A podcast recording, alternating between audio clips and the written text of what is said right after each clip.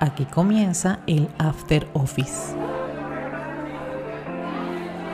Un podcast para hablar de aquellas series que vemos al salir de la oficina.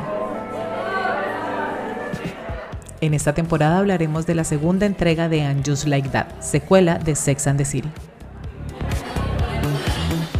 After Office es un podcast original de tiempo de series pensado, dirigido y producido por Cata Serrano y Juliana Uribe. Bienvenidos.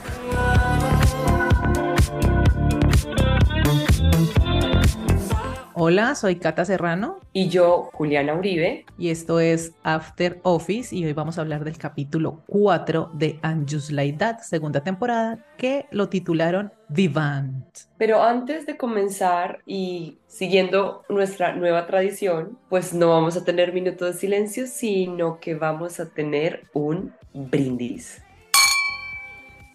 Salud. Salud, Cata, por nuestra amiga Charlotte. Llevamos dos capítulos de este encuentro del After Office, o sea, tres, en donde nos hemos quejado de Charlotte cada segundo de la vida, pero este capítulo Charlotte llega a salvar la patria y nos trae los juegos pirotécnicos del 4 de julio y nos trae un tema de la voz de Charlotte y es que por fin vamos a hablar de sexo y semen.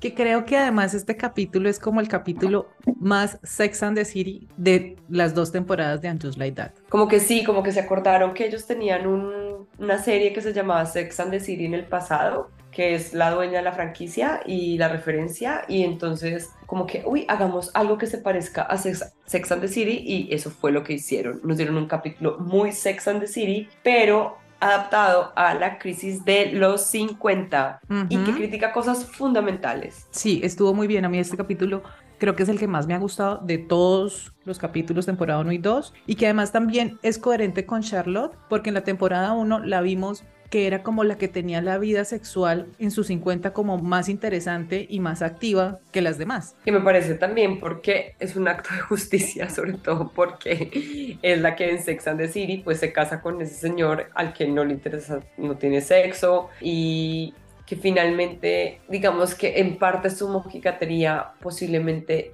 nos haría pensar que la aleja de un montón de experiencias, pero realmente ella es una mujer comprometida con todo lo que hace y pues para su esposo sí quiere ser una muy buena amante. Sí. Y eso me parece fundamental. Que además también viene en coherencia, no solo con la primera temporada, sino que Charlotte en alguno de los capítulos de una de las temporadas de Sex and the City también la vimos que salió de estos tantos pretendientes que tuvo y amantes con un tipo que tomaba antidepresivos, algo así, y que no era muy sexual. Y él le dijo como, pero no le parece chévere estar con una persona para la que el sexo no es importante. Y Charlotte se queda pensando y dice como, no, o sea, para ella también es claro que el sexo es una parte importante dentro de su relación y como tú lo decías, de todas las cosas con las que ella se compromete como esposa, madre, amante y amiga. Entonces, salud y viva Charlotte. Bueno, ¿qué resumen o qué, qué, qué? Vamos con el resumen rápidamente entonces. Este capítulo inicia con Carrie que está promocionando su libro del que hablamos en el capítulo anterior, está en esta promoción buscando quien haga comentarios. Aparece un personaje secundario que fue recurrente en las últimas temporadas de Sex and the City, que es su editora Enid, que trabajaba en Vogue. Se la encuentra en este restaurante donde ella está de brunch con uno de sus amigos y, le,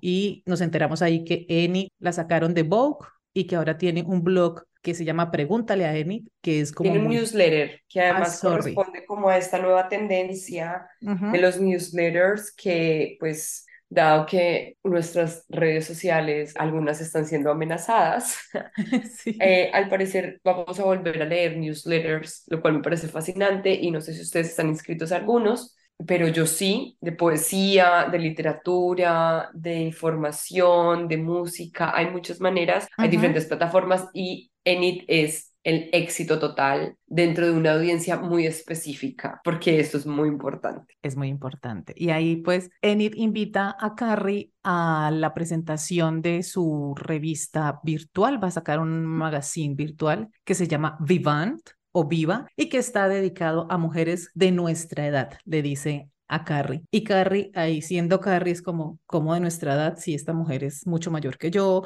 yo no estoy vieja todavía y demás. Por el otro lado, Charlotte y Harry están felices como todos los padres de familia del colegio donde estudian sus hijos, porque los chicos y las chicas y los chiques se van de campamento, entonces es como el momento ideal para disfrutar de tiempo de calidad en pareja de cada uno de los padres y los vemos ahí. Y por el otro lado, pues Miranda y Che, bueno, ya hablaremos de Miranda y Che y su relación. Miranda está nuevamente en Nueva York, está viviendo en casa con Steve, con una relación bastante pasivo-agresiva de la que ya hablaremos, y pues su hijo que ha vuelto de su viaje de Ámsterdam con el corazón roto porque su novia le terminó. Eso es en general en donde están nuestros personajes y nuestras amigas de Anjus Laidat. ¿Por dónde vamos a empezar, Juli? Quiero que hablemos de Miranda, ya que es lo último que hiciste el resumen, porque Brady hace algo que nosotros llevamos haciendo todos estos días y es que van a terapia de pareja los tres, terapia grupal, y entonces Brady les dice como, miren, yo lo de mi ruptura ya lo superé, pero tenemos que hablar de otra cosa y es de ustedes dos. Se van a separar, van a volver y Brady hace algo que todo Internet Unido quería hacer y es quién eres y dónde está mi mamá. Sí, lo dice. bien. Lo dice, lo dice. O sea, es como, entonces me dio un poquito de esperanza. ¿Será que estos escritores están dando cuenta que sí? O sea, va a haber evolución. Miranda va a caer en la cuenta de lo tonto que está haciendo todo esto. Este es parte como de un plan orquestado para que nuestra personaje evolucione y resurja. Es parte de la crisis. ¿Cuál es el guiño que nos están dando acá? Y yo en este capítulo vi un atisbo de Miranda cuando habla con Carrie en el ascensor que va a una casa de Che, cuando le dice lo mal que se sintió o lo furiosa que estaba en la terapia. Porque Steve, y como les decía, están teniendo una convivencia bastante pasivo-agresiva. Miranda está durmiendo en el sofá. Steve puso una pared con una pera de boxeo a la que le da 24-7. Y Steve está muy pispo. A este, a este la separación le ha sentado divina. Es que a mí Steve me gusta.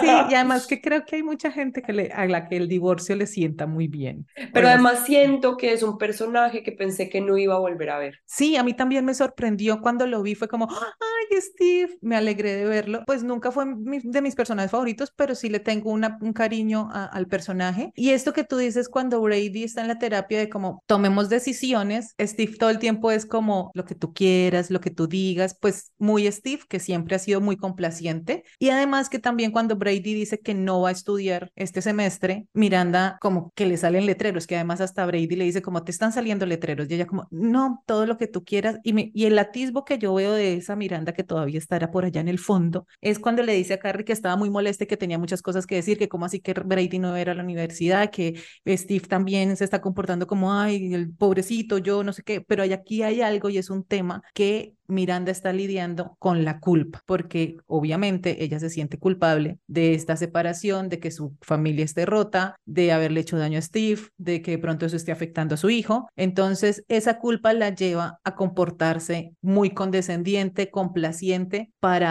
no seguir como de pronto alimentando ese sentimiento con el que ella carga. Entonces, ahí cuando Carrie le dijo, ¿por qué no dijiste todo eso? Ella dice como, porque Steve no le quiero hacer más daño o no sé qué. Entonces, eso ahí fue como la vi molesta por fin y como en la actitud que conocemos o que conocíamos de Miranda en, en la serie original. Y bueno, ahí llegan a la casa de Che, todas se sorprenden, pues Carrie y, che, y Miranda se sorprenden de que Che está en ese apartamento con su ex esposo. Su ex esposo le ayuda a hacer el trasteo, le está ayudando a montar los muebles. También nos enteramos como qué tipo de relación tenía Che y Liam, creo que es que se llama este señor, y mm, cosas que Miranda empiezan como a conflictuar la tarde me, yo me ilusioné. ¿Tú pensaste que se iba a dar ese trío? Sí, claro. Claro, porque además súper tranqui, él cuenta que es sus primeras veces con el arnés, o sea, como todo, porque además me parece que es transparente, creo que Che ha sido transparente frente a el tipo de vida y el la manera en que ella maneja su sexualidad y su planteamiento frente a la no monogamia, frente a un montón de cosas que claro, yo entiendo que Miranda no pueda resolver todo esto en un segundo, porque pues hace, hace dos segundos de, acepté pues como mi pansexualidad, pero la vida va a veces más rápido que lo que uno quisiera adaptarse entonces, y la vi como súper tranqui y, y, menos mojigata frente a todo, entonces cuando pensé que iba a ser el trío, dije, como aquí fue, aquí fue, va a experimentarlo todo, Deli. Pero también me encanta que se haya parado con su calambre y les haya dicho, sigan. Tranqui, sí, eso me pareció chévere también. Creo que está también como haciendo las paces o como entendiendo el tipo de relación que tiene con Che, que no es como una relación tradicional, pues, como hemos dicho y también lo hemos hablado en diferentes episodios, no solo de After Office, sino de tiempo de series, como que cada pareja tiene la forma y las maneras de llevar su relación, ¿cierto? No, no tenemos una relación estándar o esa típica relación monógama, tradicional, bla, bla, bla, que, con la que hemos crecido y nos hemos socializado, sino que hay diferentes maneras de tener vínculos y relaciones. Entonces, a mí también me gustó eso. Y ahorita que hablabas de mojigatería, pues el papel de mojigatas se lo seguimos dejando a Carrie, que está en esta cama con Che, con el ex esposo de Che, con Miranda y están hablando de los arneses y que Miranda dice como si yo también tengo experiencia con el arnés, que no sé qué, y es como, uh, suficiente para mí. O sea, se sigue incomodando cuando hablan de sexo y es como, creo que, bueno, ya lo hablamos en, en el episodio anterior, pues siempre ha sido así. Pues yo creo que ha tenido una posición conservadora y lo que pasa también es que, y muy cerrada y muy prejuiciosa, porque además prejuiciosa. como el conflicto que le sucede con Enid también tiene que ver con que ella cree que la están invitando a escribir en esa revista. un poco Entonces está haciendo todo un papelón, es que ese vicio de Carrie de creer que todo tiene que ver con ella, entonces hace semejante papelón, cuando a ella le invitaron fue para poner plata porque ahora es una mujer millonaria y se lo dice Enid al final.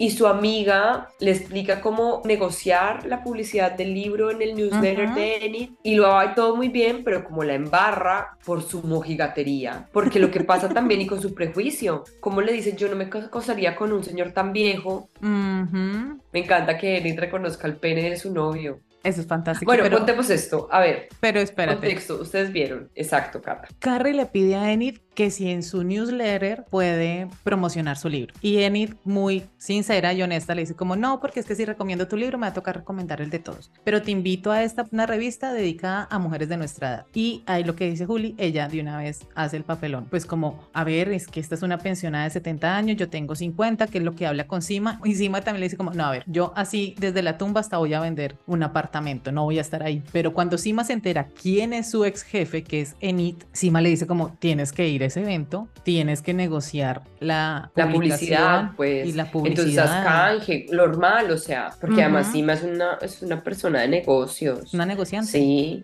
Entonces le da como sus tips, chévere, le dice cómo negociar con Enid, que Enid lleva igual negociando toda la vida con autores y con gente, y me parece que, que también se juega muy bien sus fichas, y aparece nuevamente la amiga que el capítulo anterior también se murió su pareja. La amiga de la que habla Julie es la que se casó con Bobby, que además en el capítulo donde ellas se enteran en Sex and the City que Bobby se va a casar con esta mujer, quedan sorprendidas porque aquí por fin Carrie lo verbaliza y le pregunta, ¿pero Bobby no era gay? Y ella como, sí, pero pues eso no impidió que tuviéramos el mejor sexo y no impidió que tuviéramos un gran matrimonio. Bueno, Carrie empieza a recibir mensajes de un señor que se llama Mark y no sabe quién le dio el número y un poco me gusta porque es un poco old school que era como antes te macheaban las amigas, ¿sabes? Como llevan amiga para la fiesta, pero pues con las herramientas de hoy. Pero como Carrie no va a bajar Bumble o lo que sea que se esté usando ahora en Nueva York, entonces digamos que su amiga hace un poco de Bumble y está bien. Me parece que es como muy coherente que pase así, no que directamente Carrie descargue Bumble en Nueva York. Lo que me sorprende es que es el prejuicio y la mojigatería de Carrie porque, porque entonces su amiga está contándole eso y ella no es capaz decirle que no, que gracias, pero entonces resulta que el sujeto con el que su amiga la quiere emparejar es el novio de Enid. Entonces cuando están viendo las fotos, y aquí me pongo de pie porque Enid invita a Gloria Stein a el evento de lanzamiento de su libro eh, de, su, de su portal, de su revista para mujeres de nuestra edad, pues por fin se toman una foto con Gloria, Enid y Carrie y entonces con el celular de Carrie las muestra y cuando está haciendo swipe se encuentra pues pasando las fotos, mirando cuál es la que sirve, Enid ve una foto del pene, de un pene que le había acabado de enviar su amiga para promocionar. Y es la primera vez que vemos foto de un pene así en Sex and the City o And Just Like That, lo cual me parece, o sea, en el pasado teníamos otra vez Samantha, sí tenía fotos de penes, aparecían penes, pero no salían, no nos salían tantos penes en Sex and the City. No, en And Just Like That, la temporada 1, vimos el de Harry, como pero así rápidamente, y el pene del novio o amigo de Lisette, la vecina de Carrie, pero así también como flash. Pero aquí es un como primer plano que dura más de cinco segundos. Sí, lo cual me parece maravilloso. Gracias que sea HBO y que podamos verlo en plataformas porque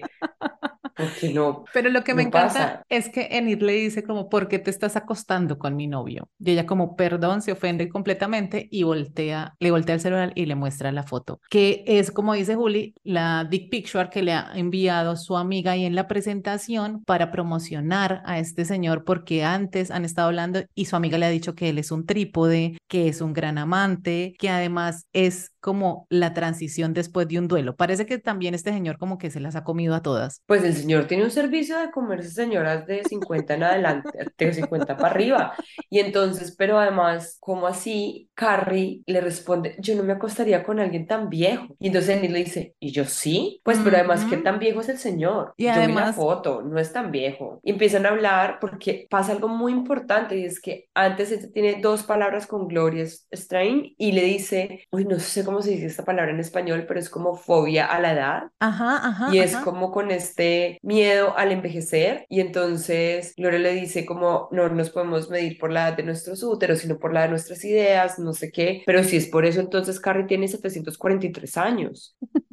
Y yo voy a hacer un par aquí porque yo necesito hablar del momento cuando aparece Gloria Stein. Y es como cuando yo la vi que está hablando con Eddie, fue como, Gloria, oh my God. O sea, yo también habría sido Carrie total de irla a saludar, decirle gracias, soy la más fan, te amo por siempre. Y también había pedido la foto, por supuesto, porque pues amo a Gloria. Y claro, a ti te gustan las fotos. Sí, obvio se las hubiera pedido, me le hubiera montado encima. Es que yo creo que si me le monto encima la tumbo, pero es que la amo y además me encantó todo lo que dice, me encantan las tres palabras que cruza con Carrie. Y aquí me parece fascinante cuando Enid le pega ese cachetado a Carrie figurativamente, bajándola de la nube de como no te estoy invitando a que escribas en la revista, lo que las personas que están aquí están invitadas es para que inviertan en la revista y necesito 100 mil dólares de tu parte. Entonces es como tu nueva condición de viuda millonaria, pues te hace, tienes el pase para estar aquí. Y Carrie es como, ahí sí se llena de valor para negociar su publicación, la recomendación del libro, pero pues esto fue antes de que se viera la foto. Y ahí al final Carrie termina diciendo es como, ¿cuánta plata es que necesitas? Pero le toca pagar por prejuiciosa. Sí. Porque si le hubiera hecho caso así, y de verdad tenemos que, ella tiene que parar de ser tan prejuiciosa. Incluso todas sus amigas ahí la están dando toda. O sea, paralelamente su amiga Miranda, de la que nos hemos quejado, está a punto de tener un trío. y Charlotte, que es el personaje de este capítulo y que creo que vamos a, la dejamos de última porque es fabuloso lo que pasa. Le pasan varias cosas importantes a Charlotte. Pero entonces Carrie como ahí, como encerrada, como que, como que creo que la próximo, el próximo minuto de silencio me huele a que va a ser por Carrie. Sí, yo creo, lo estamos posponiendo, dándole chance, porque igual finalmente el personaje sigue siendo la misma Carrie de los 20, 30 que vimos en Sex and the City. Recuerden que cuando encontró a Samantha haciéndole sexo oral al mensajero de UPS, ella también salió corriendo y después le hizo un comentario bastante prejuicioso a Samantha que fue cuando... Horrible, ella, ella siempre ha sido así, por eso la vez pasada hablamos de lo de la vagina, vagina, vagina, es porque, o sea, como, ¿qué clase de amiga eres que tratas a tu amiga de zorra? O sea, estás haciéndole slot shaming a tu amiga, sí. o sea, recógete. Y, entonces también le estás haciendo, ahora, perdóname Cata, le estás haciendo viejo shaming a tu ex editora. Porque es que el asunto es que Carrie está haciendo no bullying, avergonzando a las mujeres que son mayores y está aterrada y me parece tenaz porque Sara Jessica Parker es muy abierta frente a, frente a yo envejezco así, esto es lo que pasa y entonces como, no sé, o sea, eh, Sara eres la productora de esto, no entiendo cómo dejas que a tu personaje lo traten mal. El otro día cuando voy a, hablar de los multiversos de tiempo de series, en el capítulo cuando estamos hablando de Marvelous Mrs. Maisel y estamos hablando de Amy Sherman Paladino, Samuel dice, por favor escúchenlo si no lo han escuchado, es el final de la temporada, es maravilloso, yo me voy a encargar de hacer publicidad cada vez que tengamos, así sea nosotras mismas. Um, y él dice una cosa que me parece preciosa y es, Amy Sherman Paralino sí quiere a sus personajes. Entonces yo necesito que alguien, alguien que todavía quiera a Miranda y a Carrie, haga lo que hicieron con Charlotte.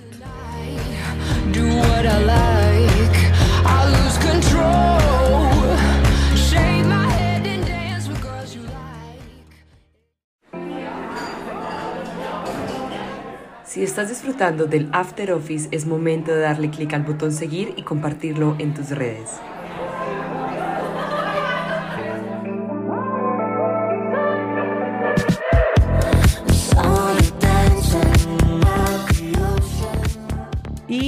Hablando de Charlotte, ellos están muy felices con Harry porque las chicas, las chicas se fueron para este campamento y van a tener un mes de tiempo en pareja y salen corriendo a tener sexo, a tirar que el mundo se va a acabar. Y están en estas y entonces tienen una, eso es como una paja rusa. Bueno, el caso es que Harry se va a venir por fuera. No, la cosa es muy importante y es que normalmente lo que nos dan a entender es que a Charlotte le gusta que eyaculen en sus senos pero solo en ocasiones especiales como su cumpleaños, como el cumpleaños de Harry. Entonces, o sea, como que lo guarda para momentos que está mamá, la quiere. Hoy, hoy estoy muy enamorada de Charlotte. Eh, y entonces ella le dice, como no están las chicas, le dice como, wow, ¿quieres venirte en mis tetas? Y entonces me parece que el manejo de cámara es increíble ahí porque es muy bueno. la caja de pañuelos, ella agarra las tetas, las levanta, porque además tiene unas tetas espectaculares.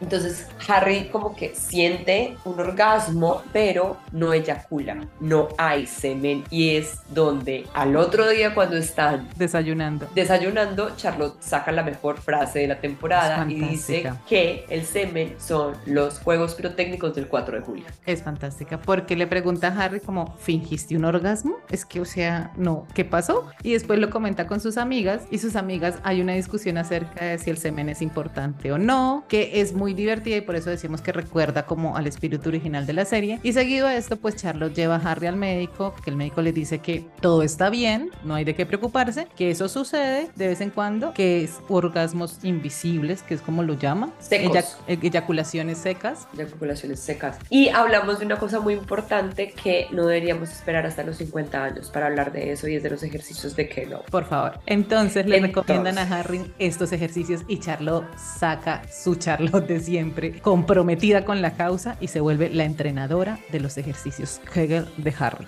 Porque además en la temporada pasada recuerdan cuando ella alza a Carrie y todo el mundo dice, pero ¿cómo tienes tanta fuerza? Y dice, soy una madre. Y leí el otro día que debes tener la fuerza para alzar a tus hijos. Obviamente hago burpees, porque Charlotte siempre da la milla extra. Me encanta eso. Es fantástica. Y esa secuencia, esa escena de entrenamiento, Harry acostado tratando de hacer los Kegel y ella explicándole cómo, cómo se tiene Y él no entiende nada y llega y le agarra la mano, se la pone en la entrepierna y le muestra. Es increíble como no, se suponía que nuestra amiga más mojigata, pero pues obviamente tiene una cosa preciosa, que tiene un matrimonio que ha construido durante mucho tiempo y tiene confianza absoluta como de tener ese tipo de cosas y deseamos que todas las personas del mundo que quieran vivir en pareja, ojalá lleguen a ese nivel de entendimiento e intimidad. Eso también, si me preguntan a mí, eso también es una de las grandes definiciones del amor.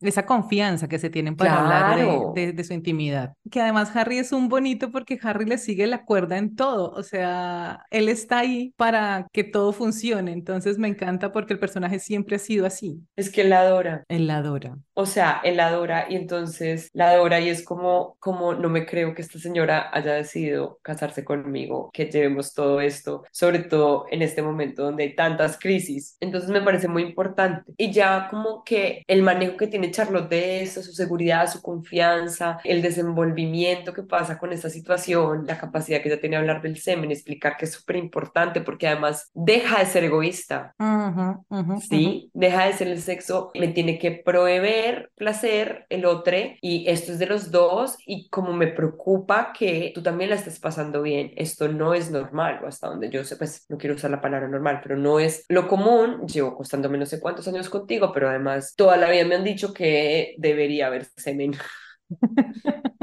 y para ella es fundamental, ya está. Así como en Sex and the City no le gusta hacer sexo oral o no le gusta el sexo anal, a ella le gusta que eyaculen sobre sus tetas. Toda la trama de Charlotte en este capítulo es fantástica. Sí, yo estoy, yo soy Team Charlotte, piensen lo que quieran. Eh, hoy soy Team Charlotte. Nunca pensé, nunca pensé. Nunca pensé que O sea, nunca pensé vivir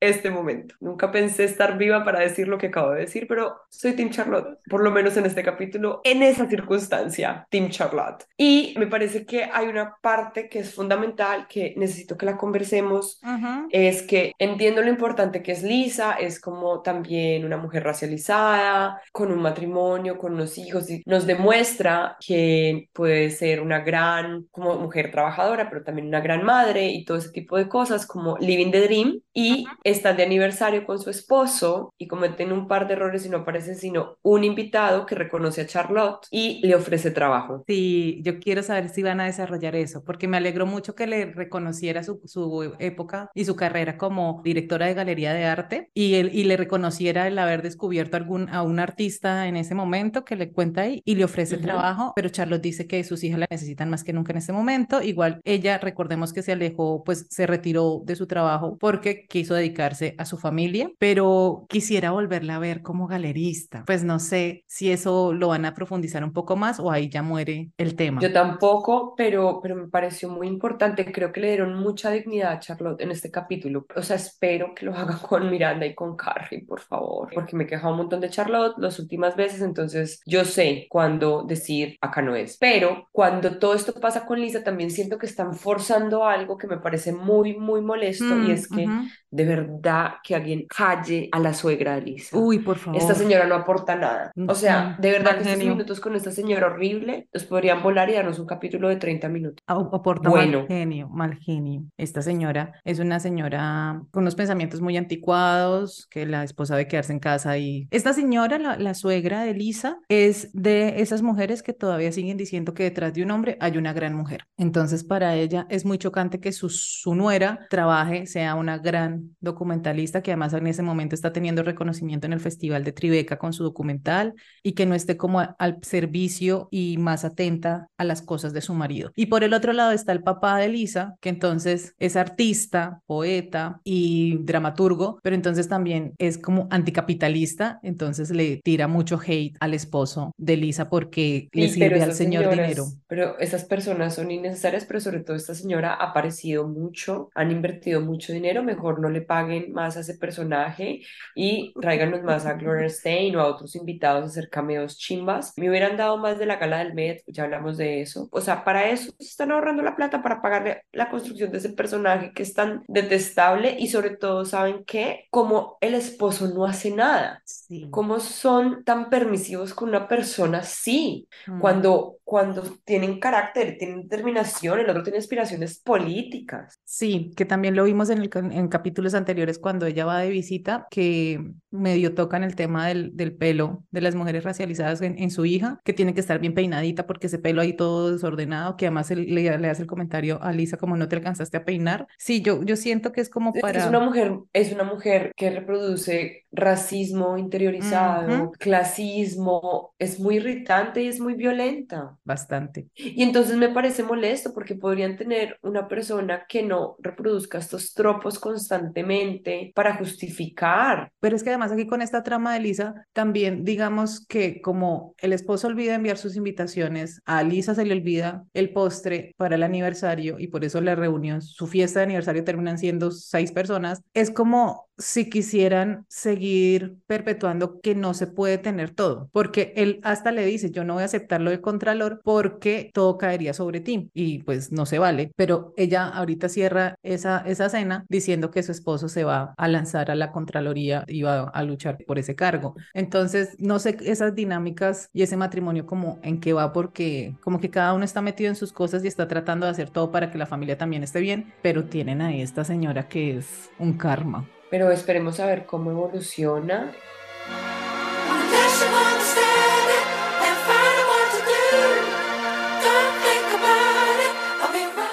Creo que este capítulo, Cata, ¿qué piensas? ¿Nos gustó? Bueno, ha sido nuestro favorito, ¿cierto? Estamos de acuerdo. Unánime. Hasta el momento sí es el favorito y espero que siga, que siga así. Porque Increciendo, sí, yo también. Me gustó mucho. Creo que es la primera vez que me río con And Just Like That y me recordó mucho el espíritu original de la serie, que eso yo lo agradezco y lo valoro un montón. Como decías tú, espero que, que sigan reivindicando a Charlotte y que, y que pase algo con Carrie y con Miranda que nos haga como recordarlas, porque pues esa también es como la desventaja de tener una secuela, porque tenemos unos personajes, y tú lo decías en el primer episodio de After Office, y es que nosotras las conocemos desde hace muchos años.